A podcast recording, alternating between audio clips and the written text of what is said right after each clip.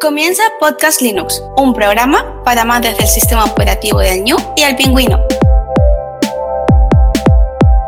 Podcast Linux, el espacio sonoro para disfrutar del software libre.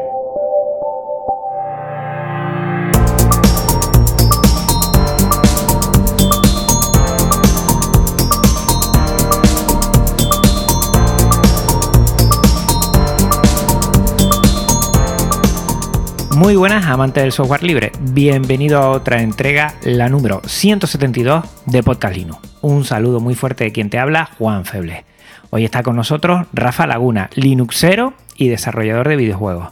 Divulga en sus canales cómo programarlos y cacharrea también con la Raspberry Pi, SP32, Arduino, entre otras muchas cosas. Vamos a hablar largo y tendido de eso hoy. Es profesor universitario y de formación profesional de grado superior en Barcelona. Con él vamos a hablar de Godot, evidentemente, el episodio que es un Linux Connection del anterior que hablamos de Godot, también de GNU Linux, del software libre y de todo lo que, bueno, aguantemos en esto ahorita. Muy buenas, Rafa, ¿cómo te encuentras? Muy buenas, pues muy bien, la verdad es que me hace bastante ilusión porque por lo general suelo hablar bastante de desarrollo de videojuegos y de videojuegos y demás, y de Linux, pues eso, es decir, hablo de soslayo y aquí que estamos centrados en Linux, pues, pues la verdad es que me mola mucho la idea. Te sigo desde hace mucho tiempo, la verdad es que siempre eh, te he visto, eres, vamos, un gran divulgador, no paras. También te preguntaré de dónde saca el tiempo, pero si me lo permite, antes vamos a recordar a los oyentes que estamos en una sala Gypsy para esta charla, que es un servicio libre de videoconferencias y que este podcast aloja su web en GitLab, que también es un servicio libre de repositorios Geek. Y el contenido que te llega es de archive.org, archive.org, que también es la biblioteca libre con licencias Creative Commons. Pues Rafa, encantado de que hayas hecho eh, bueno, eh, un, tiempo para poder estar aquí, que sé que últimamente estás a tope, lo cual te lo agradezco muchísimo. Y aquí nadie se salva de la pregunta inicial. Rafa, ¿cuándo conociste el software libre, GNU Linux? ¿Cuándo empezaste tú? Pues mira, ah, es curioso porque en este tipo de cosas, en España sobre todo, se conocían a través de los kioscos. ¿vale? Durante los años 90 los kioscos eran e, e, el, centro neurálgico del conocimiento del más mainstream al más puncarra. Había de todos los kioscos. Revistas, revistas independientes, revistas, eh, pues eso, ¿no? De, de, la típica PC manía y cosas por el estilo. Y en los 90 también había bastante movimiento de programación y de videojuegos sobre todo y de todo mezclado. Y ahí pues conocí, conocí Linux gracias a las revistas, a las revistas de, del sector de la informática, ¿no? Por ejemplo, la PC Manía, como he dicho antes, que hoy en día creo que se llama Computer Hoy o algo así. Hmm. Ha cambiado bastante, antes era bastante más técnica para todos los públicos, era muy introductoria, pero era introductorio técnico, es decir, te introducía a la técnica, te introducía al hardware, te introducía a la programación, te introducía a la administración y cosas por el estilo. Y ahí empezaron, empecé a leer de, sobre Linux. En el año 90 y, bueno, pues, pues 94, 95 empecé a leer sobre Linux, que era un sistema operativo que estaba, que estaba empezando, ¿vale? Teniendo en cuenta que salió en el 91 la primera versión del núcleo, pues sí que estaba empezando el sistema operativo como tal.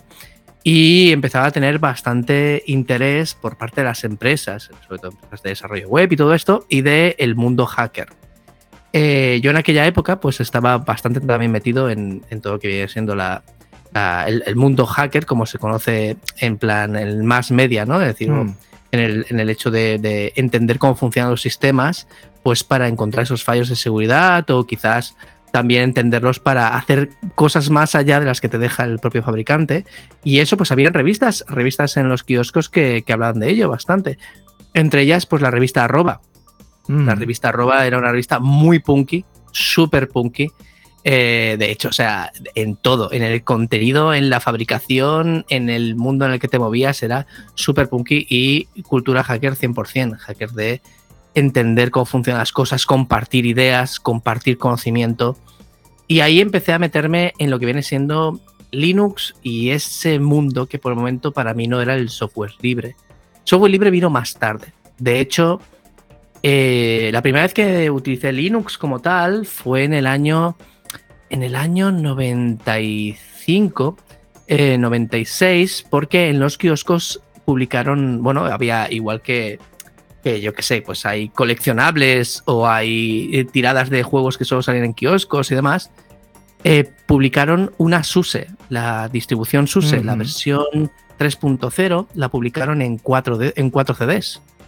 Y me llamó mucho la atención porque la verdad es que, claro, es decir, yo estaba de toda la vida con, bueno, desde ZX Spectrum, MS2, Windows 95 y tal. En aquella época, el Windows 95, 98 todavía no me había salido porque creo que era, no sé si era el año 95, es que me rondan un poco los años, ¿no? Pero creo que era el año 96 en el que me compré esta, esta SUSE. Em, era Windows 95. Y obviamente leer sobre un sistema operativo que era multiproceso de verdad, no multitarea como era Windows 95, que era multiusuario, que era enfocado a red en temas avanzados, que era, bueno, que sacaba mucho más provecho tu ordenador, pues, ostras, me interesé y la verdad es que eh, tal como lo, compré, eh, lo instalé en el ordenador de mi casa, me lo cargué todo y mis padres muy contentos nos daban porque era el ordenador que teníamos todos, con lo cual, eh, pues una bronca me llevé y durante un tiempo ahí se acabó mi, mi andadura porque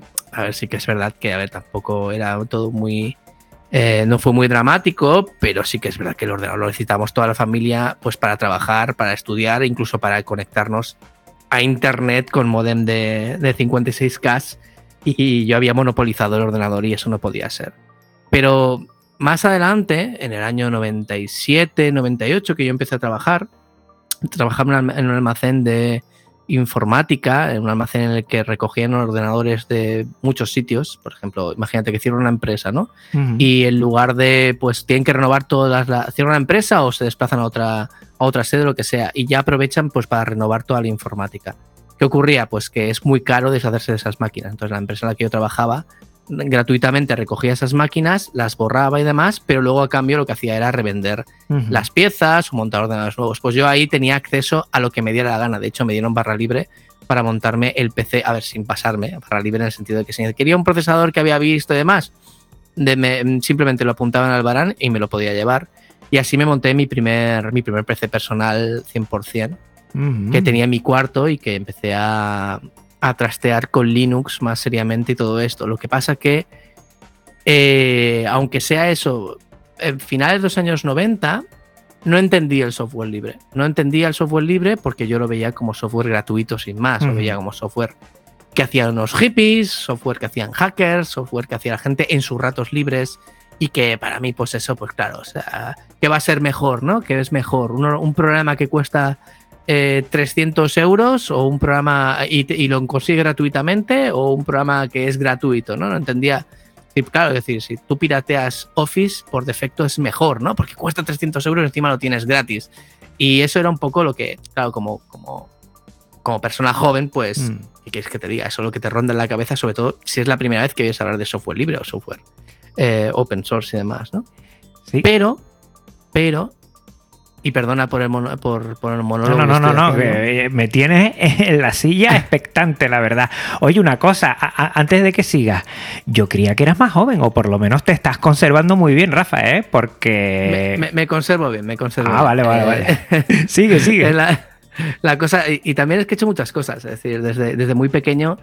Eh, desde muy pequeño he estado con todo el tema de, de la programación, la informática, el software y, sinceramente lo que me atraía de la, de la, cultura hacker era precisamente eso, ¿no? El llevar más allá lo que tenías eh, eh, en tu casa, ¿sabes? Porque eso de encender ordenador y ya está y usarlo no, iba conmigo. Siempre me he preguntado qué es, qué es lo que pasaba detrás, por qué, cómo funcionaba, eh, quién lo había hecho. Estas cosas siempre me han interesado mucho y siempre he intentado exprimir al máximo posible toda máquina que he tenido. Entonces, desde muy pequeño, desde muy pequeño he estado pues en, de estas áreas, ¿no? Pero bueno, como te decía, mi vida cambió totalmente por dos hechos. El primero fue que en el año 98 pirateé el que luego sería mi juego favorito de toda la vida y el que me hizo decidir definitivamente que yo quería hacer juegos. Y, esta, y piratear este juego eh, me, hizo darme, me hizo darme cuenta de que estaba mal de que el tema de que fuera las cosas gratis, sin más, no estamos hablando de ¿sabes? Es decir, de, de software libre, sino gratis, conseguirlo todo gratis, sin pensar en el origen, sin colaborar, simplemente tenerlo por tenerlo, pues no era lo mejor para que la industria, sea cual sea, siga. Que tendría que haber algo más allá. Resulta que pirateé un juego, mi juego favorito, que se llama Thief, The Dark Project, em, un juego en el que eras un ladrón y tenías que ir por las sombras y era muy interesante. ¿Qué ocurre? Que, abreviando porque es una historia que he contado muchas veces, pero la idea es que cuando me di cuenta que era mi juego favorito, fui a comprarlo a la tienda donde lo habían, donde lo habían traído, y porque no lo había visto en ninguna otra tienda de Barcelona. Eh, fui a comprarlo a la tienda donde yo lo había alquilado y resulta que esa tienda había cerrado, ¿vale? Una tienda de alquiler de juegos y había cerrado precisamente por la piratería, dicho por sus dueños, porque había caído totalmente. Cada juego que se alquilaba, se alquilaba una vez y luego la gente lo copiaba y se lo pasaban entre ellos, ¿no? Eso me dio mucha pena, no necesariamente por la tienda en sí mismo, sino porque, también eran un poco piratillas ellos. Eh, eh, de hecho, o sea, bueno, hay mil historias detrás de todo este tipo de cosas, pero típica tienda de que por un lado alquila y por otro lado vende mm. pirata en otros sitios. Mm. Pero bueno, sí que es verdad que me dio un poco de pena por el hecho de decir, ostras, es que sí que es verdad que he copiado este juego y lo había dejado aparcado meses y meses y meses porque no me importaba, porque lo había copiado. Y luego me puse a jugarlo y resultaba que era eh, lo mejor que había jugado en mi vida y no solo eso, mm, de los, de los que ya te digo me han marcado, ¿no? Entonces dije, ostras, voy a dejar de piratear, ¿no? Entonces esto ya estamos entrando hacia el año 2000, voy a dejar de piratear. Y esto del software libre me, llama la atención, pero creo que es, sigo pensando que es una cosa de hippies y que la gente no puede vivir de hacer software gratis, ¿no? Que hmm. es lo que se entiende por software libre cuando no entiendes de ello. Bueno, pues, pues resulta que todo se vino un momento, ¿sabes? Eso que el momento llega y eh, se, se, hizo en Barcelona lo que se conocía como la Hack Meeting 2000. ¿vale? Desde hace hacía años que se vienen haciendo las hack meetings, que esto también tiene pinta muy de así de muy peliculero, ¿no? Pero sí que es verdad que eh, durante esos años había mucho movimiento hacker, hacker de verdad, hacker de, del que, ya te digo, quiere exprimir no solo la máquina, sino el conocimiento y compartirlo. Y además eh, busca mil maneras para no solo hackear la máquina en el sentido clásico, es decir, meterse en sistemas operativos o no pagar en, la, en, la, en las cabinas telefónicas, ¿no? El freaking que se llamaba. Eh, mm. Sino que también la filosofía de software libre estaba allí. Y, atendía a este, fue, fue, a este evento, el Hack Meeting 2000, que se hacía en Barcelona. Se hacía en Barcelona en una casa ocupa. Y eh, el, tema es de la casa ocupa, no es que fuera una casa, no es que fuera un piso, ¿no? Que hoy en día, pues, eso, ¿no? Está obviamente el concepto de ocupa obviamente eh, es, es, lo que es, no es, no es que sea la mejor idea del mundo, pero eh, era un edificio, era un edificio gubernamental, que estaba abandonado hacía años, ¿vale? No era un piso, no era una casa, ¿vale? Mm. Y se hacía Meeting 2000, se hacía allí. ¿Por qué? Porque la idea era que el, el evento no tenía que ser ni sponsorizado por nadie, ni depender de nadie económicamente, ni tener restricciones ninguna. Así que qué mejor que un lugar que no perteneciera a nadie, en el sentido de que nadie de que lo organizara, ¿vale? Después de todo era del evento. Se hizo allí y además, pues, invitaron a gente de todo el mundo. Es decir, había hackers italianos, hackers americanos, que venían para, para compartir, ¿sabes? Para compartir conocimiento. Y allí atendí a muchas charlas, conocí a mucha gente. Eh, fue, fue muy espectacular, de verdad. Es decir, el, el eh, las películas no hacen. No hacen. Eh, no, dan buena imagen de lo que es el movimiento hacker, porque eso era el movimiento hacker, ¿sabes? Era gente compartiendo conocimiento, gente que incluso se habían traído una cabina telefónica. De, telefónica, se habían traído una cabina telefónica y nos enseñaba cómo funcionaba todo el sistema de pulsos, cómo, cómo poder llamar gratuitamente, pero, pero la idea no es el llamar gratuitamente. A ver si, a ver si entendemos. No, no, la idea es cómo llegas a la conclusión de que haciendo ciertas cosas puedes llamar gratuitamente, ¿no? Y también, eh, pues eso, ¿no? El de coger hardware, tener ahí abiertos ordenadores, gente que te explicaban cómo funcionaba el ordenador, ¿sabes? Es decir, de, esto es el procesador y demás, y, de una explicación sencilla luego te abrían los ojos de ver cómo podías reventar ciertas instrucciones del procesador para hacer ciertos cálculos que, que alteraban el sistema operativo, yo qué sé, era, era espectacular, ¿vale? ¿Qué ocurre? Que ahí también atendí a una charla sobre software libre, el proyecto GNU y la licencia GPL.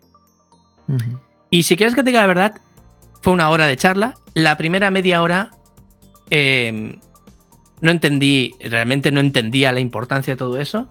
Y la media hora final recuerdo que me cambió totalmente mi manera de verlo. Eh, o sea, literal, fue decir, wow, ¿sabes eso que tienes la revelación? Que lo ves y dices, joder, es que, ¿cómo que no lo había entendido? Pues era eso, ¿no? Explicaron el hecho de que el, software libre, mm, o sea, no es que lo haga una persona necesariamente en sus ratos libres. El software libre lo pueden hacer empresas. El software libre lo pueden hacer eh, individuos cobrando. Pueden hacer modificaciones. Tú puedes hacer modificaciones. No dependes de una empresa para hacerlo y a la vez, si quieres, puedes depender de una empresa. Puedes, etcétera, etcétera, etcétera. Todo lo que conlleva el software libre, que yo no había entendido simplemente porque las revistas, que tampoco lo explicaba muy bien en aquella época, hacían la comparativa software libre igual a gratis.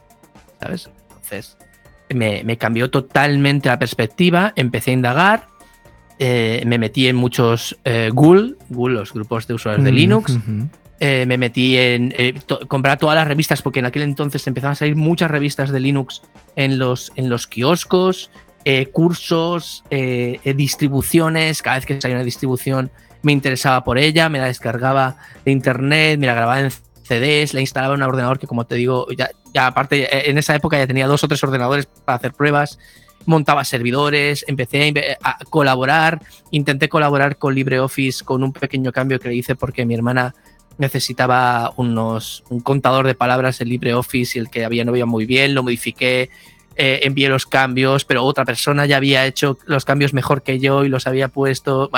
brutal, fue una época brutal y fue a partir de ahí fue a partir del Hack Meeting 2000. O sea, aparte de mi trayectoria previa, fue a partir del Hack Meeting 2000 que, que, dije, ¡buah! El software libre es algo, no es un tema de, entre comillas, hippies, no es un tema de ratos libres, no es un tema de gratuidad, no es un tema de, sino que es realmente un modelo de negocio interesante y más allá, porque no es solo eso, sino que generas comunidades, generas un bien para todo el mundo, compartes conocimiento y encima es eso, puedes vivir de ello, hacer que otros puedan vivir de ello y vivir todos de ello y encima mejorarlo todos juntos. Y claro, sea, como puedes entender, pues cuando lo acabé de entender, eh, eh, dejé totalmente, empecé un camino de dejar totalmente de utilizar software privativo y utilizar software libre cada vez más, hasta que hoy en día, por ejemplo, prácticamente el 100% del software que utilizo es software libre. Hay dos solo dos programas solo que no son software libre que utilizo en mi día, en mi día a día, que son Steam, por los juegos. Y luego a ver si quieres hablamos de por qué creo que los juegos pues pueden o no pueden ser software libre, diferente, a, diferencia de otro software que creo que es, todo el software debería ser, ser, libre. y, Discord, Discord que es un programa de comunicación. Mm. Que, que, me gustaría pues, utilizar otras tecnologías libres, lo que pasa que es como, digamos, como una especie de foro, ¿no? Y al final, pues, mi comunidad está ahí, decidieron la gente que mis seguidores pues decidieron, ostras, es que Discord, bueno, estoy investigando un poco y al utilizar tecnologías libres en su gran mayoría y protocolos abiertos, pues dije, venga, por un programa así, pues, pues bueno, si encontramos una alternativa, pues, pues la utilizaremos, sobre todo porque ya digo, o sea, como utiliza tecnologías libres, pues en el momento que podamos, pues nos migramos a ellas, pero, pero es eso. Ahora en día, el 100% del software que utilizo es software libre u open source. La verdad es que has hecho un recorrido de, todo eso que seguro que mucha gente se siente en sintonía, ¿no? A mí me parece, mm, yo pasé lo mismo de, empezar a usar Linux por la parte más técnica, que también era gratuita, que también podías probar de forma muy sencilla y al final te ves todo lo que hay detrás y hasta te llama la atención no haberlo visto antes, ¿no? El software libre, la cultura libre, ¿no? Todo lo que habla.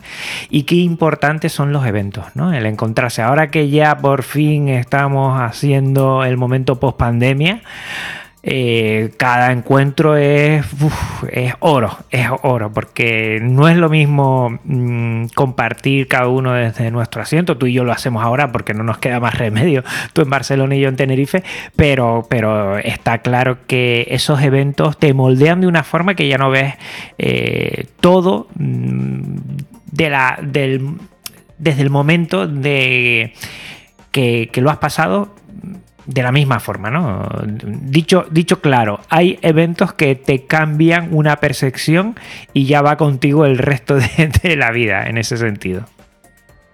Sí, sobre todo porque los eventos de este tipo, sobre todo los iniciáticos y que de verdad hablan de conocimiento, eran bastante integradores, pese a que siempre ha habido muchos prejuicios y demás. Y yo me sentía muy a gusto, he intentado que incluso pues gente de mi entorno pues viniera a algún evento de estos y se sintiera a gusto. Y, me gustaría que, hoy en día si se volvieran a hacer este tipo de eventos, porque los hack meetings no es que han dejado de hacerse, pero uno, no se hacen de la misma, con la misma frecuencia, no se hacen igual, eh, y es un poco distinto todo. La verdad es que me gustaría que fuera bastante más diverso, que, viniera más gente de más, más tipologías, géneros y demás, porque por ejemplo, yo que sé, es que, es que em, al final siempre somos los mismos. Y es un poco. y siempre es gente muy técnica. Y yo fui ahí no siendo muy técnico, aunque tenía conocimientos técnicos, yo fui no siendo muy técnico y me quedé prendado, ¿sabes? Y dije, ¡buah! Esto mola mucho, quiero más, ¿sabes? Que eso es lo bonito de que además compartan su conocimiento. Creo que debemos recuperar esos, eh, esos eventos, hacerlos más modernos y que venga más gente y sobre todo es eso, desmitificar un poco todo lo que viene siendo eh, eh, la cultura hacker y la cultura del software libre. Porque al final es eso, es, sobre todo la base es compartir conocimiento y creo que, ahí podemos estar todos. Em, hay un tipo de evento que también falta últimamente y son las install parties. Las install parties que en los 2000 se hacían mucho, que la idea era que yo no tengo ni idea de Linux eh, y tengo miedo de estropear mi ordenador o no sé instalarlo y demás. Entonces tú llevas con tu ordenador, ya sea un portátil o ya sea un sobremesa, ibas con tu ordenador a este evento, que generalmente se hacían, pues, yo el último evento, la última stand party en la que estuve fue en una casa, en un, ¿cómo se llama esto? centro cívico. y, fue poquita gente, y fue poquita gente, ¿por qué? Porque cada vez más es más fácil llegar a información y cómo instalar cosas, pero es que estos eventos no es, no, no es que estén desapareciendo porque la gente tenga más fácil instalar cosas, sino porque también ha muerto un poco ese espíritu, ¿no? De, de, compartir ese espíritu de, de, de, ¿cómo te diría? De ir a un sitio, conocer gente nueva y dejar tu ego a un lado, eh, intentar aprender cosas nuevas, eh, arriesgarte, dar el paso a cosas, ¿sabes? Decir cosas distintas. Mm, no lo estoy viendo. De hecho, doy clases en centros de educación, eh, de, de, pues eso, ¿no? De formación profesional y demás y ves que cada vez más, eh, pues eso, ¿no? Es decir, la gente le dan un ordenador con un sistema operativo y es eso, como han nacido con eso, pues no hay más allá, ¿sabes? No, no, no se plantea a nadie que haya más allá, ni tampoco le importa, lo que tienen ya funciona. Y es un poco complicado volver a, eventos como las Install Party y todo así, sobre todo después de la pandemia, que vamos a decir. Pero yo no, yo guardo la esperanza, yo guardo la esperanza. De mm. hecho, o sea, estuve hablando con gente para verse en Barcelona podríamos pillar un centro cívico y hacer un fin de semana de, install party. La install party no es solo para que te instalen el sistema operativo, sino que una vez instalado o mientras te lo instalan, te van explicando cómo, lo, qué es lo que van haciendo por si lo quieres entender. Y luego hay salas en las que en cada sala pues se da clases, por ejemplo, de LibreOffice, de Ubuntu, es decir, cómo funciona Ubuntu pues a nivel de escritorio, ¿no? Gnome o cosas por el estilo, muy de usuario y demás, que por cierto, en la última parte que estuve, aunque no hubo mucha gente, había muchos jubilados, había mucha gente de, la tercera edad que iba con su ordenador porque, porque estaba hasta las narices de el ordenador y todo esto. Y, le habían dicho que a lo mejor con Linux funcionaba, pero ya ves tú, imagínate esta gente cómo se va a instalar y demás. Iba a instalárselo y los talleres fueron muy guays porque se enseñaba eso, a navegar, a utilizar LibreOffice, a escribir mails y todo este tipo de cosas. Más allá incluso de lo que viene siendo simplemente el uso de Linux, sino a usar ordenador y demás, pero, pero con software libre. A ver si lo logramos recuperar porque creo que estos eventos valen mucho la pena y abren mucho los ojos de la gente y genera una comunidad bastante chula. Sí, es muy importante. Yo creo que vamos a ver si ahora que hay ganas de verse, que yo no en eventos de software libre y genio Linux, pero en otro tipo de eventos que he estado últimamente, por lo menos la gente tiene ganas de moverse. A ver si cogemos un poco de ritmo y desde aquí, pues animar a toda la gente a, proponer ideas, que yo creo que eso es importantísima. Rafa, a ti el tema de, programar videojuegos, ¿de dónde te viene? Ah, ya decías que, te encantan los videojuegos, pero ¿cómo, ¿cómo uniste esa afición por los videojuegos a empezar a programar en videojuegos? Mira, em, me viene un poco de, muy pequeño, ¿eh? muy, muy, muy, muy pequeño. Y, me vino con el primer videojuego que vi. am, resulta que yo era, claro, cuando, cuando tú eres pequeño, sobre todo cuando los ordenadores eran algo iniciático, la máxima actividad que tenías muchas veces era estar sentado delante de la televisión viendo los dibujos. Y o jugando con cosas, pero tu relación con la televisión era pura y llanamente pasiva. ¿Qué ocurre? Que mis padres, bueno, sobre todo mi madre, eh, siempre le ha interesado mucho la técnica, siempre le, ha interesado mucho la tecnología, siempre le ha interesado mucho, pues, esto, ¿no? Eh, todo lo que tiene que ver con, la electrónica y demás, a a, no a un nivel de que ella hiciera electrónica, nada de todo esto, sino que lo veía como el futuro y veía algo que nosotros teníamos que echar un ojo. Entonces, cuando yo era muy pequeño, muy pequeño, muy pequeño, mi madre pues compró un ZX Spectrum. Mm. Eh, y claro, me lo trajeron a casa y, y bueno, pues yo era, yo era- ya- ya te digo, pequeño, prácticamente estaba aprendiendo a escribir y, y mi madre pues enchufó esa máquina en la televisión, pilló un radiocassette que teníamos en casa y puso una cinta de cassette. Eh, Horacio va a esquiar, se No. llama el juego. Horace Goes Skiing. ¿vale? Un juego que era muy mítico del ZX Spectrum. Te venía con el ZX Spectrum, además, ¿sabes? Eh, Exactamente, en algunos packs venía, Sí. en algunos packs venía. Entonces en ese pack, pues, pues tuve la suerte que me vino.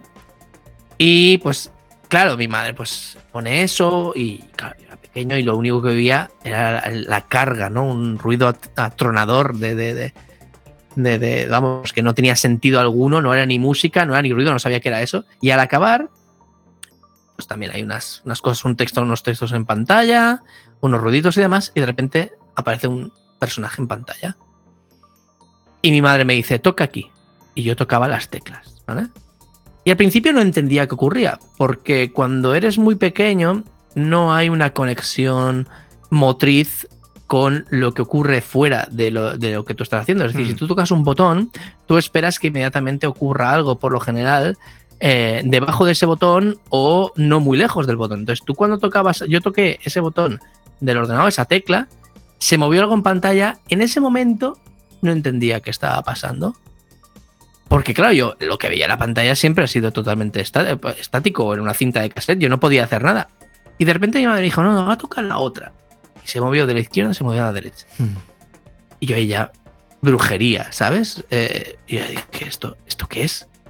Eh, y empecé a mover al personaje izquierda, derecha, izquierda, derecha, y luego me dice, mira, ya toca aquí, pues la tal, y el personaje pues bajaba, la cuba arriba, tal. Y yo, de verdad que eso me pareció no solo magia negra, sino me pareció una de las cosas más maravillosas que había visto en mi vida, porque yo estaba controlando los dibujos de la tele.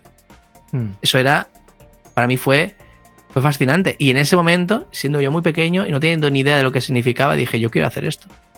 O sea, o sea, y ni siquiera me lo había pasado bien. No sé si me explico. Es decir, no me estaba divirtiendo en tanto guau, que bien me lo estoy pasando con los videojuegos, quiero hacer videojuegos porque me gusta jugar. No, sino que yo lo que quería era hacer eso. Hacer que, que las cosas se movieran, ¿sabes? Que las cosas reaccionaran a lo que, a lo que le decía una persona. Y poco a poco fui madurando, creciendo y demás. Y yo lo que quería, pues con el tiempo, es, gracias a, la, a los videojuegos, entretener, explicar historias, enseñar, ¿sabes? Que de hecho es una de mis vocaciones, ¿no? Es decir, yo siempre digo que tengo tres vocaciones. Una de ellas es enseñar, ¿no? La otra es entretener. Y la otra, pues, es eh, crear, ¿no? Es decir, y con los videojuegos puedo hacer las tres cosas. Y con YouTube más o menos puedo hacer las tres cosas. Y con Twitch puedo hacer más o menos las tres cosas. Entonces, claro, los videojuegos eran la mejor manera de unirlo todo. Y pues tal cual iba creciendo, tal cual pues iba leyendo libros sobre programación. eh, iba eh, cada vez que eh, tengo una manera muy rara de jugar y es que yo nunca he jugado sí que he jugado a pasármelo bien por supuesto pero me paro demasiado en los, a mirar los detalles cuando hay un monstruo me paro a mirar cómo se mueve sus, sus rutinas y demás desde muy pequeño y de hecho mis amigos casi casi que no querían jugar conmigo porque, porque claro, es decir, imagínate tú Sonic, ¿vale? Jugando a Sonic que tiene que ser un juego trepidante y llegar lo más rápido posible hasta el final, yo me iba parando a ver cómo, cómo estaba hecho el nivel, ¿sabes? Y Mm. cómo se movían los personajes y cosas así. Y luego, pues eso, que vas creciendo, ya vas creciendo, eh, encuentras herramientas que te permiten hacer juegos, ¿no? Pues, por ejemplo, pasé de programar en Basic, que me permitía, era pequeño y tampoco me permitía mucha flexibilidad y era bastante fastidiado escribir en ZX Spectrum, pues Luego pasé a PC, a un 286, descubrí lo que era pues Pascal, ¿no? El lenguaje Pascal, que alguna cosa hice. Luego pasé a C eh, en, el 486.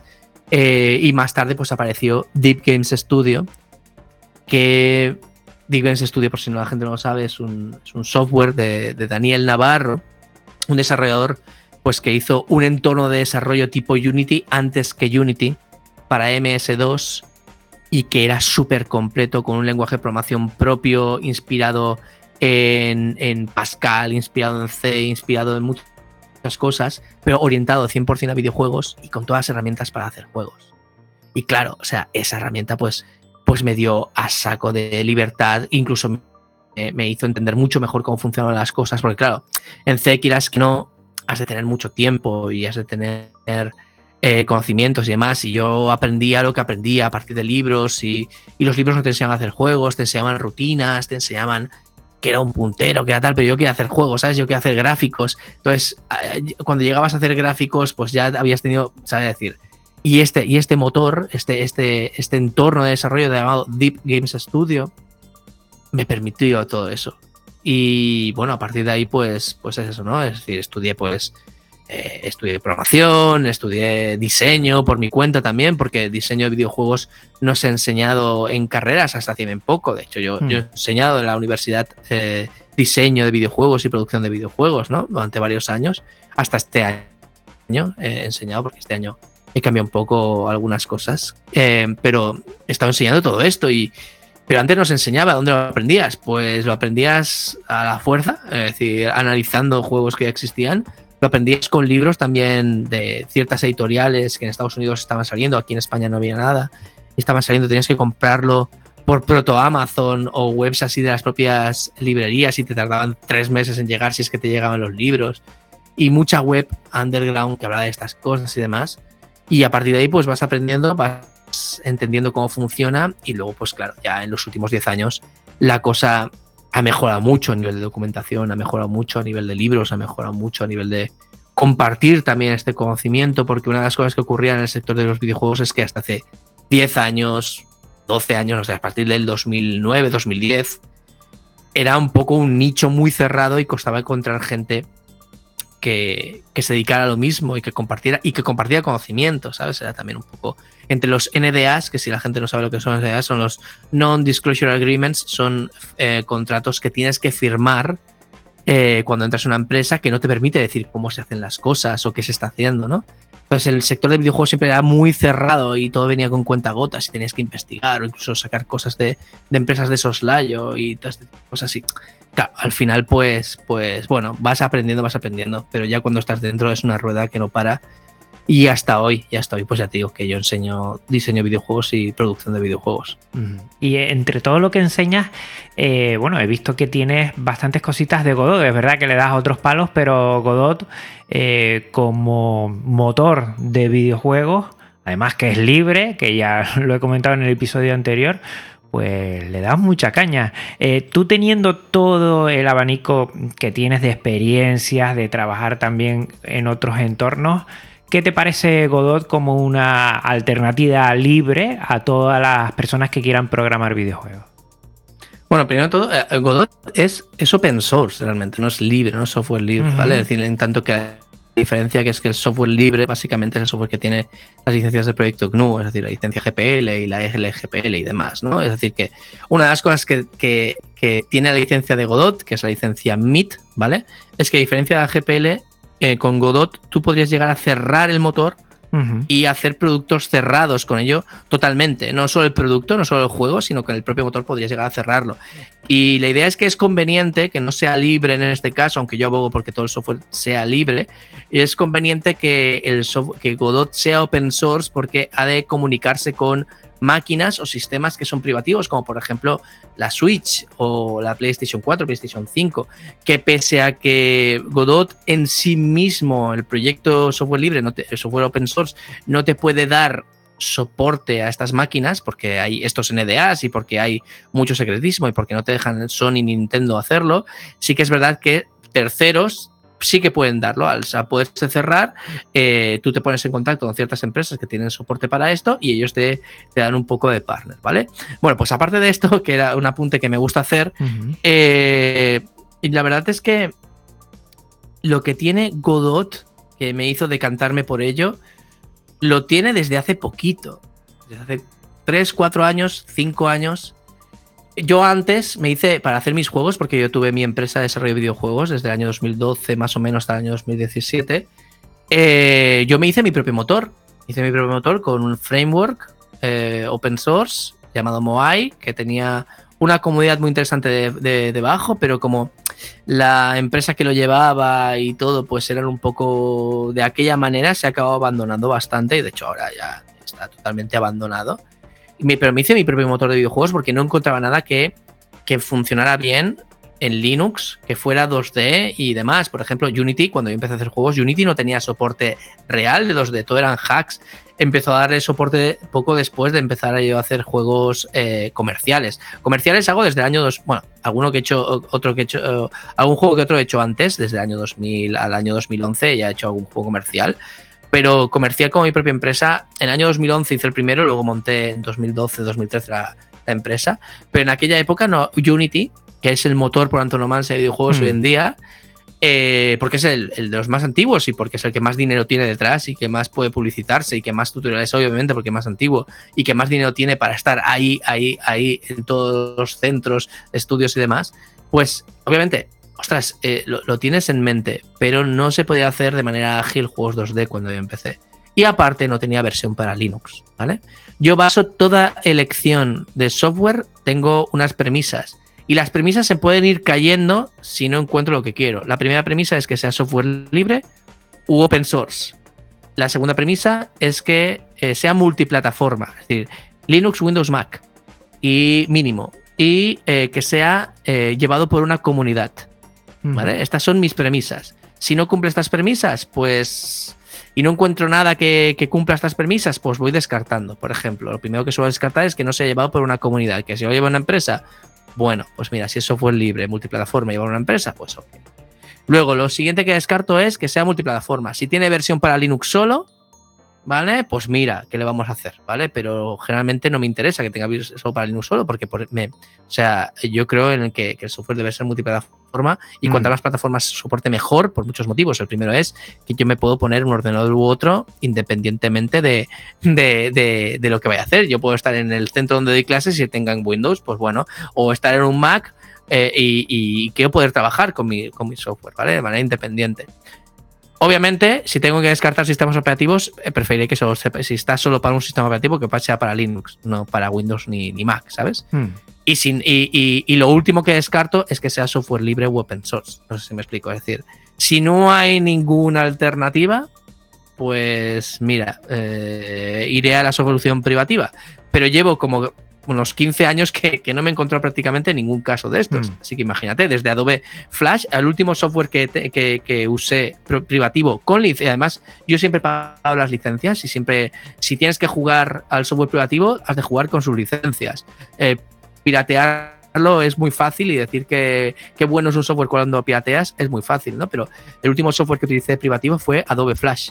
Eh, y yo era súper pro HTML5, eh, tecnologías libres y demás, pero si un cliente te pide para comer, eh, perdón, si un cliente te, pide eh, te pide una web en Flash, tú has de hacerla porque mm. tienes que comer. Mm. ¿Sabes? Es decir, tienes, tienes, tienes que, buscarte la vida. Cuando puedes hacerme de ello, me deshice de, Flash y no he vuelto a utilizar software privativo, salvo en estas ocasiones que te he dicho antes, ¿no? Pues resulta que cuando Godot no existía todavía como un proyecto libre, no encontré nada y me lo tuve que hacer yo. Eh, está el código fuente liberado, pero como si está en la basura, no sirve para nada, ¿vale? Es decir, absolutamente completamente nada porque es una cosa muy, muy, muy. Pues, se sirvió para mis juegos y, la he desechado yo mismo, así que imagínate, ¿no? Pues al cabo de unos años, Godot se liberó, yo todavía estaba con mi motor, y bueno, pues lo vi interesante, pero sinceramente para juegos para móviles, cuando se liberó Godot por primera vez, juegos para móviles y demás, era un poco, pues, bastante flojillo. Yo ya tenía mi, motor y no le hice mucho caso.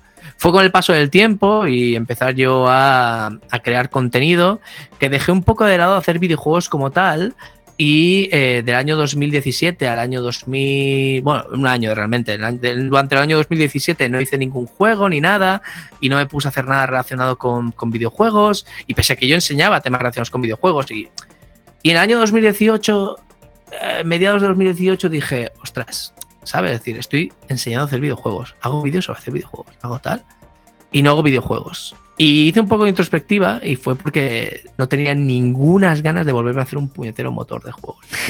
Unas. Yo quería hacer juegos. Porque cuando haces cuando te encuentras esta situación, o haces el motor o haces juegos. Y yo en mi empresa hacía el motor y hacía juegos. Así no se puede vivir. Y ya os digo, yo que lo pasé muy mal, pese a que estoy muy contento y los resultados fueron muy buenos, pero no se puede. Así que me dediqué a investigar un poco, probé muchas cosas y dije, ostras, Godot me enamoré mucho de Godot, con Godot 3, me enamoré totalmente, no solo de la interfaz, de cómo funciona por dentro, de la filosofía, de la comunidad, de los creadores. De hecho, me llevo muy bien con todos ellos hoy en día. Estoy muy metido en, o sea, me los conozco a todos y demás y, y, me caen genial. Creo que tienen, o sea, creo que Godot tiene la suerte además de tener a gente que intenta mm, traer diversidad, son gente que intenta abrirse al máximo posible, que todo lo lleva la comunidad. La comunidad tiene mucho peso en todo. El lenguaje de programación que se llama GDScript, que está inspirado en Python, es súper ágil. Además, se puede programar en C, bueno, en C, que es un lenguaje que yo, que, a mí me gusta bastante. Iba a decir que domino, pero nadie domina C. Eh, y que, ¿sabes? decir, y luego también se podía, iba, las versiones futuras, en aquel momento, hoy en día presentes, se iba a integrar muy bien con C Sharp, todo, es decir, sinceramente todo, 2D, 3D, realidad virtual, eh, móviles, eh, consolas, ya digo, por terceros, pero consolas, no sé, lo, tenía, lo, tiene, lo tiene todo. ¿Y qué es lo que le falta? Pues tiempo y dinero, obviamente. El tema es que, que cómo vamos a compararlo con empresas multibillonarias. Unity es una empresa billonaria, está en la bolsa, tiene todos los millones del mundo.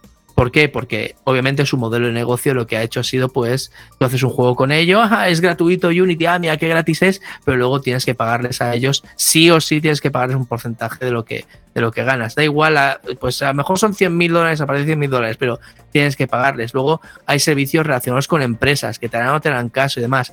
Pero obviamente durante todo ese tiempo, Unity, pues ha ganado muchísimo dinero, ha ganado la fama, ha ganado repercusión y es lo que ocurre siempre con el software eh, privativo, ¿no? Que también genera estas, estos pequeños, digamos, eh, grupos de usuarios. Eh, no, sé, no quiero decir sectarios, ¿no? Pero, pero que hasta es, es, como hay tanto dinero invertido, tiempo invertido y demás, ¿sabes lo que es el, el costo hundido? El costo hundido es cuando inviertes mucho tiempo, dinero, sudor, lágrimas, salud en, en, usar algo.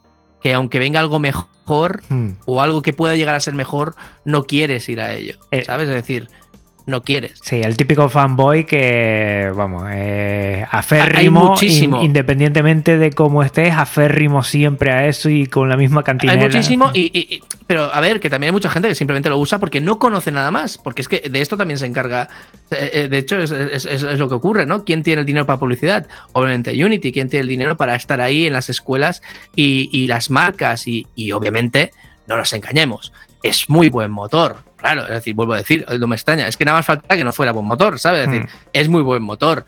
Y, y ostras, y al C Sharp, lo que es del C Sharp, ¿sabes? Es decir, eh, joder, es que, es que durante muchos años no ha tenido quien le tosa. Ahora está un Real que le está tosiendo bastante fuerte desde hace unos años, pero un Real va por otros derroteros, un Real va sobre todo por la, la, el impacto visual, ¿no? Que, mm. ostras, unos entornos realistas, increíbles, con muy poco esfuerzo, todo lo que tú quieras. Pero claro, eh, también tiene los millones y también está ahí, ¿no? ¿Qué ocurre? Que a diferencia de todos estos, Godot, eh, problema, un problema y una ventaja que tiene el software libre es que Godot no intenta venderte la moto. Es decir, Godot va implementando las features que necesita la gente, que pide la gente o que la gente mismo implementa y que si son interesantes para un montón de personas, se incluirán en el motor. El software privativo, por lo general, lo que suele hacer es implementar features que llaman a nuevos usuarios. Muchas veces ocurre esto, dices, ostras, ¿por qué no arreglan esto que lleva tiempo sin arreglarse? Porque tú no importas. El que está ahí ya lleva 10 años usándolo, no importa. Importa que venga nueva gente. Así que lo que harán será implementar nuevas features, nuevas, nuevas características que atraigan a nueva gente, que le coman malos ojos, que nuevas características, estas cosas, en lugar de mejorar o añadir lo que realmente los usuarios que lo usan lo necesitan. Y esto es algo muy de so- eh, eh, es, es totalmente contrario al software libre. El software libre no usa a los futuros, no, no usa, no escucha a los futuros usuarios, escucha a los usuarios. Si tú tienes quejas y no lo usas, no te van a escuchar. O sí un poco, no nos engañemos, porque al final no es cerrado, ¿eh? es decir, no es el hecho de que tú no lo usas y tienes una buena crítica, pues no te hacemos caso, no, no, no es así. Pero obviamente a quién harán más caso, a quien lo usa. ¿no? Mm. Por ejemplo, para que te hagas una idea, está pasando mucho con Mastodon. Mastodon es una red libre que se puede parecer remotamente en algunas cosas a Twitter y que se está poniendo mucho como, como, como alternativa a Twitter, ¿no? Y que lo es en el fondo. Lo que pasa es que funciona de manera muy distinta, ¿no? Y claro, es decir, la gente se queja y dice, pues no lo uso hasta que no mejore no sé qué. Pero es que así no va. Tienes que empezar a usarlo, tienes que estar dentro, tienes que formar parte de la comunidad y tienes que hablar con la gente y decir, oye, pues a lo mejor deberíamos modificar esto. Y el, y el, y el hablar así y el formar parte de la comunidad hace que se mejoren las cosas. Y esto es lo importante del software libre. En el software privativo es muy distinto, como digo. En el software privativo Mm. están mirando a los siguientes usuarios, no a los que hay. Y a mí lo que me gustó de Godot es eso, que tú podías hablar con los autores. Tanto es así que de alguno de los autores, de los desarrolladores de, Godot, puedo decir que, que son amigos, ¿sabes? No son que están ahí, puedo decir que son amigos porque hemos coincidido varias veces, hemos intercambiado muchas ideas. eh, eh, si nos vemos, pues nos vamos a tomar una cerveza porque, porque, porque tenemos amistad ya incluso. ¿Sabes? Y eso es lo que me gusta de Godot. Y sobre todo lo que me gusta de Godot es el potencial. El potencial que yo le vi ya hace cuatro años, pero que hoy se está realizando y que encima tiene más potencial todavía. Hoy en día con Godot 4 es un digno, un digno competidor, teniendo en cuenta que el concepto de competencia hacia el software privativo es relativo, ¿vale? Pero es un digno competidor de Unity. ¿Vale? Es decir, y Godot 3 también lo es. Con Godot 3 puedes hacer muchísimas cosas que puedes hacer con Unity y quizás carezca de algunos pequeños detalles. Por ejemplo, yo le diría que a Godot le falta un sistema de edición de niveles eh, bien consistente, ¿no? Porque ahora, pues sí, puedes editar niveles, puedes montarlos y demás, pero ves que no vas tan ágil como con otros entornos. Pero una vez te has acostumbrado, puedes ir bastante rápido, ¿no? Pero Mm. yo creo que a nivel de experiencia usuario se debería mejorar eso, ¿no? O se debería mejorar. Pero eso yo puedo decirlo porque he probado otras cosas, porque también he probado Unity y Unreal, por cierto, que sé. De hecho, esto he de dejarlo claro. eh, yo enseño, eh, como doy clases también en ciclos formativos. Bueno, de hecho, hoy en día, este año, este curso 2022-2023, solo doy clases en ciclos formativos porque lo he decidido así, por temas de horarios, porque quiero también dedicarle bastante más tiempo a mis proyectos personales, entre ellos Twitch, YouTube y mis videojuegos, ¿vale? Eh, pues en ciclos formativos, yo tengo que enseñar a los futuros desarrolladores de videojuegos. Y yo enseño sistemas operativos con Linux, no porque solo, porque, no porque lo crea que, que la mejor manera de entender un sistema operativo es con Linux porque entiendes la base, ¿no? Porque yo enseño cómo funciona el sistema operativo, yo enseño cómo se comunican los programas entre sí, yo enseño y puedo destriparlos, ¿vale? Sino, también el temario lo pide. Es decir, hay un temario que yo tengo que respetar. Y si yo enseño Linux, es obviamente, pues, también obviamente hay mucho de gusto personal, pero también porque es, es parte del temario. Mm. Pero, por ejemplo, ahí te doy parte de una asignatura, bueno, de, de una de mis asignaturas es eh, enseñar eh, conceptos de red virtual. Y yo he hecho radio- mis directos hago radio virtual con Godot, ¿sabes? Pues no enseño, esas clases no las enseño con Godot, las enseño con Unity. ¿Por qué? Pues porque ah, si mañana sales a trabajar, Godot por el momento empiezan a haber muchas ofertas de trabajo, pero ni mucho menos son la mayoría. ¿Qué piden? Piden Unity. Yo doy clases de formación profesional. Mm. Ya me gustaría a mí enseñar Godot y a lo mejor en un futuro puedo enseñar Godot sin ningún problema ese tipo de clases. Pero yo enseño Unity. Yo sé Unity. Yo sé, eh, sé Unreal. No sé en plan como para hacer juegos completos y moverme con super soltura, pero viene un alumno, tiene una duda y se la soluciono. ¿Sabes? Viene un alumno, les enseño a hacer realidad virtual, como te digo, con, eh, con, con Unity. Eh, eh, con, con, con Unreal me he metido con Blueprints para entenderlo y ver si podemos hacer algo así con Godot, que se ha descartado todo el tema de desarrollo visual, al menos para versión 4. Pero, ¿sabes? Es decir, eh, tengo conocimiento de cómo funcionan otros motores y estoy con Godot, la mar de a gusto, incluso habiéndome creado mi propio motor, diciendo, Holiness, esto era todo lo que he deseado en un pasado, desde Deep Games Studio, entendiendo cómo funciona Unity, entendiendo cómo funciona Unreal, Godot es ese motor que digo, espero que la comunidad se vuelque en Godot, que no haya esta separación de, bueno, que siempre es lo que ocurre, ¿no? En el software libre, que no, los, no, que se hagan bifurcaciones de proyectos, sino que, ah, yo tengo una idea mejor, me voy a hacer mi propio motor y demás, sino que se unan, como por ejemplo ocurre con Blender o, o, como Krita, ¿vale? Son programas que las comunidades han dicho, hostias, es que estos programas son muy buenos y son lo que necesitamos. No son alternativas a, son software de plena, hmm. eh, de, pleno derecho. ¿Vale? Porque uno de los fallos más grandes que hay es hablar de alternativas en lugar de software. Ah, Godot es una alternativa libre a Unity. Pues, pues no, ¿sabes? ¿Por qué no Unity es una alternativa privativa a Godot? ¿O por qué no dejarnos de hablar de esta manera y decir que Godot es un motor de videojuegos y punto, ¿sabes? Mm. Igual que el Blender es un programa de, de, modelado y de diseño 3D, mm. ¿sabes? Es decir, ¿por qué, ¿por qué no dejamos de pensar en alternativas? Y, esa es mi idea. La idea es que estamos en ese camino. Igual que de Blender no se está hablando de alternativa ya, o no mucho, sobre todo la gente que ya conoce mm. eh, todo el tema, de Godot se está empezando a hacer así. Y esto es lo que yo quiero, que se una la gente, que empiece a utilizar un muy buen motor, que vayamos todos a una, eh, que, colaboremos y que tengamos un motor de videojuegos libre, porque necesitamos, igual que en su momento con Adobe Flash, que era para hacer webs eh, o animaciones y demás en la web, vídeo en la web y demás, se luchó por el estándar HTML5, un estándar abierto que, que funcionara sin necesidad de depender de un proveedor, lo mismo con los videojuegos. Mira, lo mismo con los videojuegos. Rafa, yo creo que mucha gente que nos está escuchando ahora, por lo menos también es mi, sueño, ¿eh? ¿eh? Todos quisiéramos, bueno, querer programar un jueguito, aunque sea muy sencillo, tener nuestro niño o nuestra niña y, darle vida. Y yo creo que con Godot por lo menos tenemos la herramienta. Yo estoy empezando también, Rafa, que también cuando puedas, que sé que ahora estás a tope, me encantaría que le echaras un vistazo. Yo lo voy a poner en las notas del programa, un protojuego, no es ni juego, es solo un nivel donde tengo a un pingüinito que se llama Podly de Podcast Linux y, el juego ya lo tengo claro que va a ser eh, Podcast Linux de Game. y bueno, pues el típico plataformas 2D de toda la vida, de coger todas las llaves para abrir eh, eh, la puerta y pasar al siguiente nivel. Algo muy sencillito que gracias a Godot, gracias a los nodos, pues hombre, no es complicado. También he hecho algún corte y pega, pero bueno, voy entendiendo poco a poco. ¿Qué nos dirías a todas esas personas que estamos con esas ganas de, bueno, quiero hacerme mi jueguito, quiero programar, he visto a Godot. Al principio eh, eh, parece muy complicado, pero ¿por dónde tendríamos que meternos para poco a poco ir haciendo realidad este sueño? Lo primero de todo que siempre recomiendo cuando empiezas a hacer juegos es, antes de hacer, o sea, haz juegos, Lo primero de todo es, ¿qué hacer juegos? Haz juegos.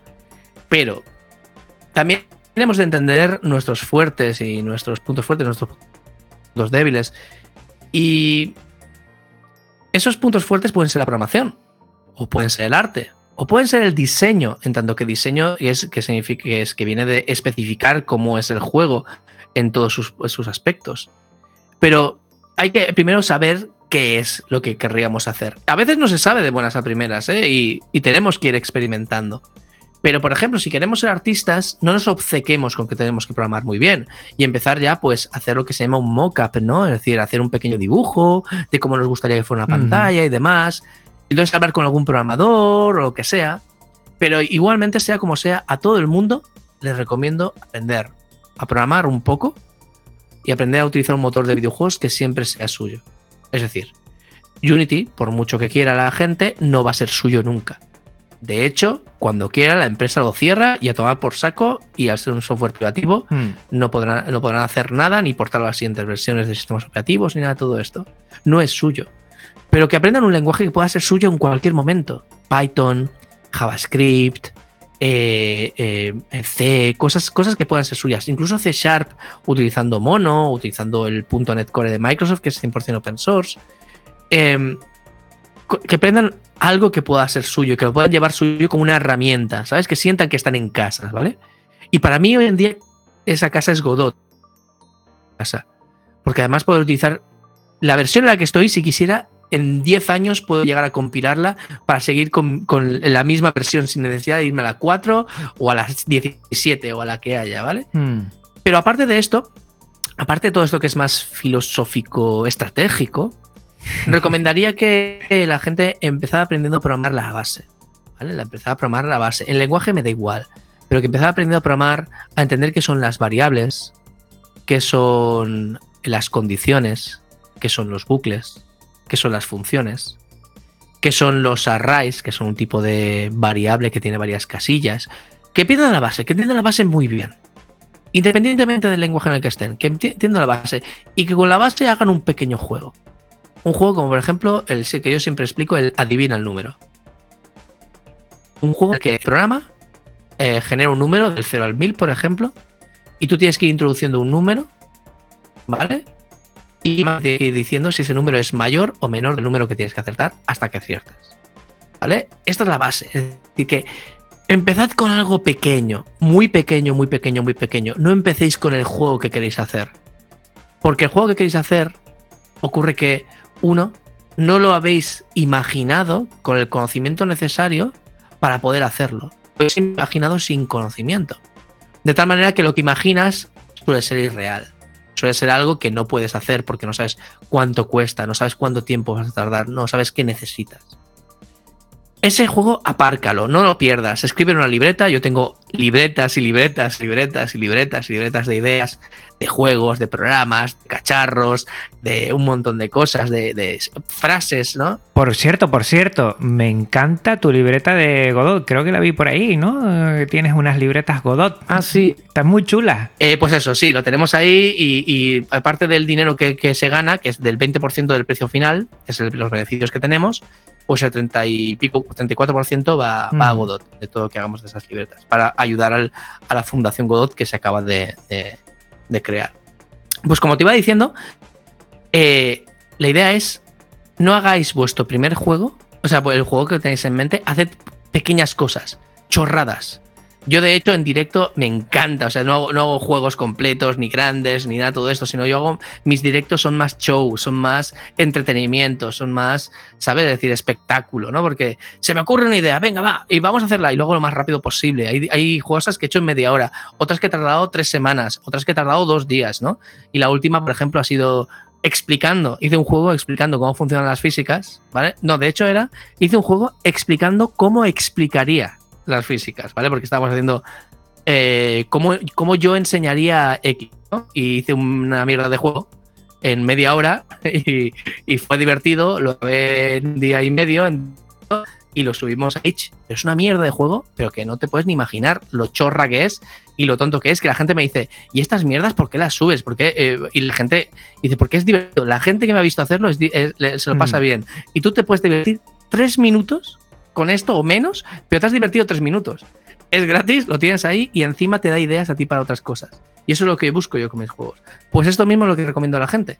Tener ideas súper tontas, súper tontísimas, que, sea, que de una única mecánica, muy tonta y llevarlas a cabo. Y aprender por el camino lo necesario para hacer ese pequeño juego. Y no preocuparse del arte, no preocuparse de la música, a no ser que seas artista. Y entonces, cuando ya lo tienes hecho, preocúpate mucho de la, del arte. Si eres músico, preocúpate mucho de la música. Si eres programador y no tienes tal, busca un amigo que te haga el arte. Mm. O busca, por ejemplo, Kenny, Kenny.nl. Kenny.nl es, es un, un, desarrollo de videojuegos que se dedica sobre todo a hacer eh, assets. Hace, ha hecho cientos de assets. Creative Commons cero. Más libres que esos que, es que no tienes ni siquiera que dar nombre los créditos del juego utiliza assets de Kenny o utiliza assets de otras personas que los hayan hecho en Creative Commons. Eh, pero sobre todo eso, haced un juego con la tecnología que sea da igual, a poder ser una tecnología libre que vaya a ser para ti, para siempre. Pygame, Godot, libgdx, que es el programa con Java, lo que sea. Pero haz algo chiquito. Y cuando tengas esa mierdijuego o chorrijuego, yo les llamo chorrijuegos, ¿vale? A esto les llamo chorrijuegos a los microjuegos, si vas un poco en serio y quieres publicarlo en una app, no lo llames chorrijuego, pero a los microjuegos o los chorrijuegos tienen la característica de ser divertidos un rato muy cortito y rápidos de hacer. Con lo cual pierdes muy poco tiempo si sale mal y si ha salido bien y la gente se ha divertido un rato, pues ostras, al espíritu le viene bien esto, ¿sabes? Al alma, a, tu interior le viene muy bien ver cómo gente se ríe o que te digan, mira, he hecho tanta puntuación en esta mierda que has hecho y me lo he pasado bien en cinco minutos. Y ya está, porque no tienen que servir para nada más. No hay que ser muy ambicioso cuando empiezas, pero hay que ser consciente que esto es un poco a poco. El siguiente juego sigue haciendo una pequeña mecánica que a lo mejor el tercero o el cuarto ya puedes añadir dos y tener un poco más de carga. Pues mira, de todo lo que has dicho me quedo con varias cosas. Lo primero lo importante que es la comunidad. Dijiste antes que lo bueno es todo hecho en comunidad y también otra fórmula que yo sí voy a llorar un poco, Rafa, porque yo no entiendo mucho de programación, pero sí de pedir y dar la tabarra. Tú mismo has sufrido un mes que, he estado detrás de ti para que estés aquí. Nada, hombre, encantado. Yo voy a pedir a la comunidad, pues, pues eso, pues voy a liberar, eh, bueno, el nivel, es que no es ni nivel. Bueno, lo que tengo hecho, el proyecto de Godot, que tengo hecho y lo voy a lanzar ahí a ver si gente, artistas, gente más de programación, gente tal, también se quiere unir y mira, al final eh, hacemos una cosa entre todos y así nos divertimos. Pues mira, voy, voy a hacer ese tema que, que yo creo que va a ser divertido. Y lo segundo, lo que quiero decir a toda la audiencia, que se pasen por las notas del programa, porque voy a dejar todos los enlaces que está diciendo Rafa, especialmente eh, YouTube, Twitch y en Twitch comentar que también a mí me ha servido mucho es cuando tú, que eres un buen divulgador, pues vas programando y vas hablando a la vez, por lo menos a mí me ha quedado claro cómo hay que pensar para programar, porque vas compartiendo todo lo que se te pasa por la cabeza. Y es muy divulgativo. Los vídeos son es verdad, los directos son pues largos, como en Twitch, como son. Sí, sí, pero, pero me gusta. Tal, tal vez igual eh, la típica cosa que igual no sé si tengo yo bueno, la potestad de poder hacerte este ruego es que, que si, si, te animas a, hacer tutoriales más específicos de, pasos a seguir, de un curso, o, seguro que ya lo tienes hecho, ¿eh? en Godot, pues a la gente le facilitaría mucho. Pero, pero la forma de pensar, la forma de pensar que tienes de compartir, a mí me ha ayudado muchísimo, ¿eh? muchísimo. Muchas gracias, muchas gracias por el comentario. Pues mira, te digo, eh, la verdad es que, como digo yo en YouTube, de hecho mi primer vídeo, los primeros vídeos que subí fueron directos sin cortar.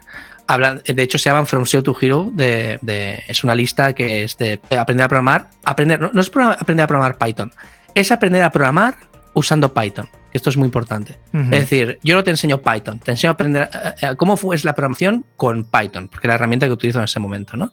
Pues esos primeros vídeos, ¿vale? Son directos de dos horas y demás, pero están hechos como un programa, es decir, están hechos como un programa de televisión, como un taller, ¿sabes? En el que yo hablo con la gente y demás. Y fueron también mis primeros vídeos y también de mis primeros directos, ¿sabes? Entonces, yo no tenía mucha experiencia con nada de todo esto. La cholona ahí, ¡pam! ¿Qué ocurre? Que sí, que son interesantes. De hecho, hay mucha gente, pero, pero cientos de personas que me han venido en este tiempo. Y mira qué vídeos de YouTube. Mira qué vídeos de YouTube para lo mismo. Pues me han venido y me han dicho, oye, Rafa, te he conocido por YouTube, por este curso, que me he visto los ocho vídeos del tirón mientras iba haciendo contigo, porque como duran dos horas los directos, yo voy diciendo, y ahora haces esto, y lo puedes ir haciendo. No es que es un vídeo que corta, corta, corta, corta, y, hmm. y, luego tienes que pararlo y demás, sino que la gente lo va haciendo conmigo y me dice, mira, pues he aprendido y me he introducido a la programación gracias a esto años después, y, ya te digo, y muchísima gente que, ha venido a partir de ello. Cada vez menos, porque cada vez quedan más ocultos, ¿no? Porque al final cada vez hay más contenido en, YouTube, pero aún así sigue habiendo gente. Y sí, mi intención es eh, retomar YouTube. De hecho, o sea, ahora estoy, eh, tengo aquí un guion, estoy haciendo un guion bastante exhaustivo de muchos vídeos que, voy a hacer a partir de, ya. Es decir, eh, esta semana, por cierto, doy un taller presencial en Barcelona de, Godot, de introducción a, Godot, que son cuatro días. Y este guion, que lo estoy haciendo muy presencial, ¿vale? Lo estoy haciendo muy para interactuar con la gente que está ahí. Lo estoy preparando, por otro lado, para hacer vídeos más una parte inicial. Es decir, el taller que voy a hacer ya asumo o se pedía un poco que la gente supiera programar o que no, digamos, eh, que, sepa un poco de programación, da igual el lenguaje de programación que, hayas aprendido antes, ¿no? Eh, pues los vídeos que estoy guionizando ahora para YouTube, precisamente, es desde el punto, el paso antes. Te enseño a programar con Godot y luego empezamos hacer juegos con Godot. Es decir, no es eso que, que sin más ya, eh, ya, asumo que ya sabes lo que es una variable, asumo que ya sabes lo que es una función, asumo que ya sabes, no, no, no, sino que habrá una parte previa y luego continuaremos con lo que será, pues eso, ¿no? Y todo, todo, todo será con Godot, incluso esa parte iniciática. Así que sí, estoy preparando vídeos de eso, aparte vídeos divulgativos sobre la historia de la técnica, historia de desarrollo de videojuegos, historia de los videojuegos en sí mismo, o incluso historia de Linux, que es algo que, llevo años queriendo hacer. Tengo muchas distribuciones y muchos libros como para hablar con, con propiedad y con el, con, el, con el material en mano, ¿sabes? Que esto para eso se hacen vídeos, ¿no? Es decir, hmm. eh, eh, hablar con el material. ¿no? Tengo una caja, por ejemplo, tengo cajas de distribuciones clásicas que me gustaría no solo hablar de la distribución, sino que enseñar las cajas como eran, que la gente tenga un poco de conciencia, ¿no? O, tenga un poco de la, presencia de la caja, lo que era en aquel momento, que la gente se piensa que Linux es algo etéreo, que siempre ha estado ahí, sino que se ha vendido en caja y se sigue vendiendo en caja en algunos sitios, ¿sabes? Cada vez menos, obviamente, porque más, cada vez más van las distribuciones digitales y no vale la pena tener CDs en casa y demás, pero hoy en día las cajas que se venden son sobre todo de los libros, los manuales y demás, y, códigos de descarga, que son los mismos que te podrías descargar en cualquier sitio, pero al fin y al cabo son eso. Pues ya te digo, así que sí, voy a estar eh, en breve, voy a tener en mi canal de YouTube nuevos vídeos y no solo eso, por cierto, los vídeos de Godot van acompañados, por ejemplo, si me lo invento ahora, ¿eh? porque todavía tengo que pensar que ya lo subo. Si subo el jueves un vídeo de, eh, de, ese curso de Godot, el jueves subo un vídeo, al lunes siguiente, es decir, que has tenido el jueves, el viernes, el sábado, el domingo para vértelo, el jueves hago un directo en plan taller sobre lo aprendido en ese vídeo. Mi madre. Explicando lo que hay en ese vídeo, sí, un poco por encima, en plan resumen y en plan para la gente que se lo ha perdido o que acaba de entrar o que no sepa de, qué, estamos hablando y todo esto, pero con los contenidos de ese vídeo en directo junto con la gente que me ve, que me pueda preguntar dudas, haremos un microjuego con lo aprendido, de tal manera que eh, mientras yo estoy haciéndolo, eh, ellos lo puedan hacer en casa, la gente que esté, me esté viendo eh, pueda, hacerlo en casa. Y esa es la idea. La idea es el vídeo estará ahí, será resumido, será ejemplificado con infografía, editado bien editado, es decir, no será un resultado de un directo sin más, que también te digo, me da un poco de rabia la gente que sube directo sin más en el año 2022, ¿sabes? Yo, yo ya he estado en ese, en, ese, en ese punto. ¿Qué ocurre? Que hoy en día lo más barato es hago un directo, lo subo. Y es un directo que puede salir como salga, y no me acaba de convencer. A mí YouTube, desde hace un tiempo me gusta pensar que YouTube es un medio distinto a Twitch. No es para resubir directos y ya está, sino es para hacer documentales, para hacer vídeos trabajados, para hacer vídeos un poco más decentes. Entonces lo que haría sería eso. Los jueves, por ejemplo, subir un vídeo de curso de, Godot y el lunes siguiente por la tarde, hora española, a eso de las 6, 7 de la tarde, eh, hora península española, eh, pues hacer el taller de ese vídeo y hacer algo todos juntos sobre lo que se ha explicado. Y al siguiente jueves, pues otro vídeo y así haciendo una temporada. Pues te puedo asegurar que mucha gente ya va a ir a las notas del programa porque, bueno, yo eso no me lo voy a perder yo creo que, es muy importante, sobre todo agradecerte, eh, Rafa, que tú eh, compartas todo este conocimiento, todo este saber y sobre todo las ganas, que se notan mucho, las ganas de, bueno, de, ir, de, de pensar como un desarrollador, desarrolladora puede hacer esto, puede hacer lo otro y todo lo que compartes horas y horas que compartes, además de se nos queda en el tintero el tema de, bueno, del podcast que también tú estás en Gamer Ocupados y que hay mucha gente ahí de del mítico eh, o televisión, que para mí son, vamos, el culmen del podcasting y he estado escuchando también algunos episodios y a toda la gente gamer seguro que le va a encantar. Pero se nos va la hora, la verdad, Rafa, es que he estado aquí.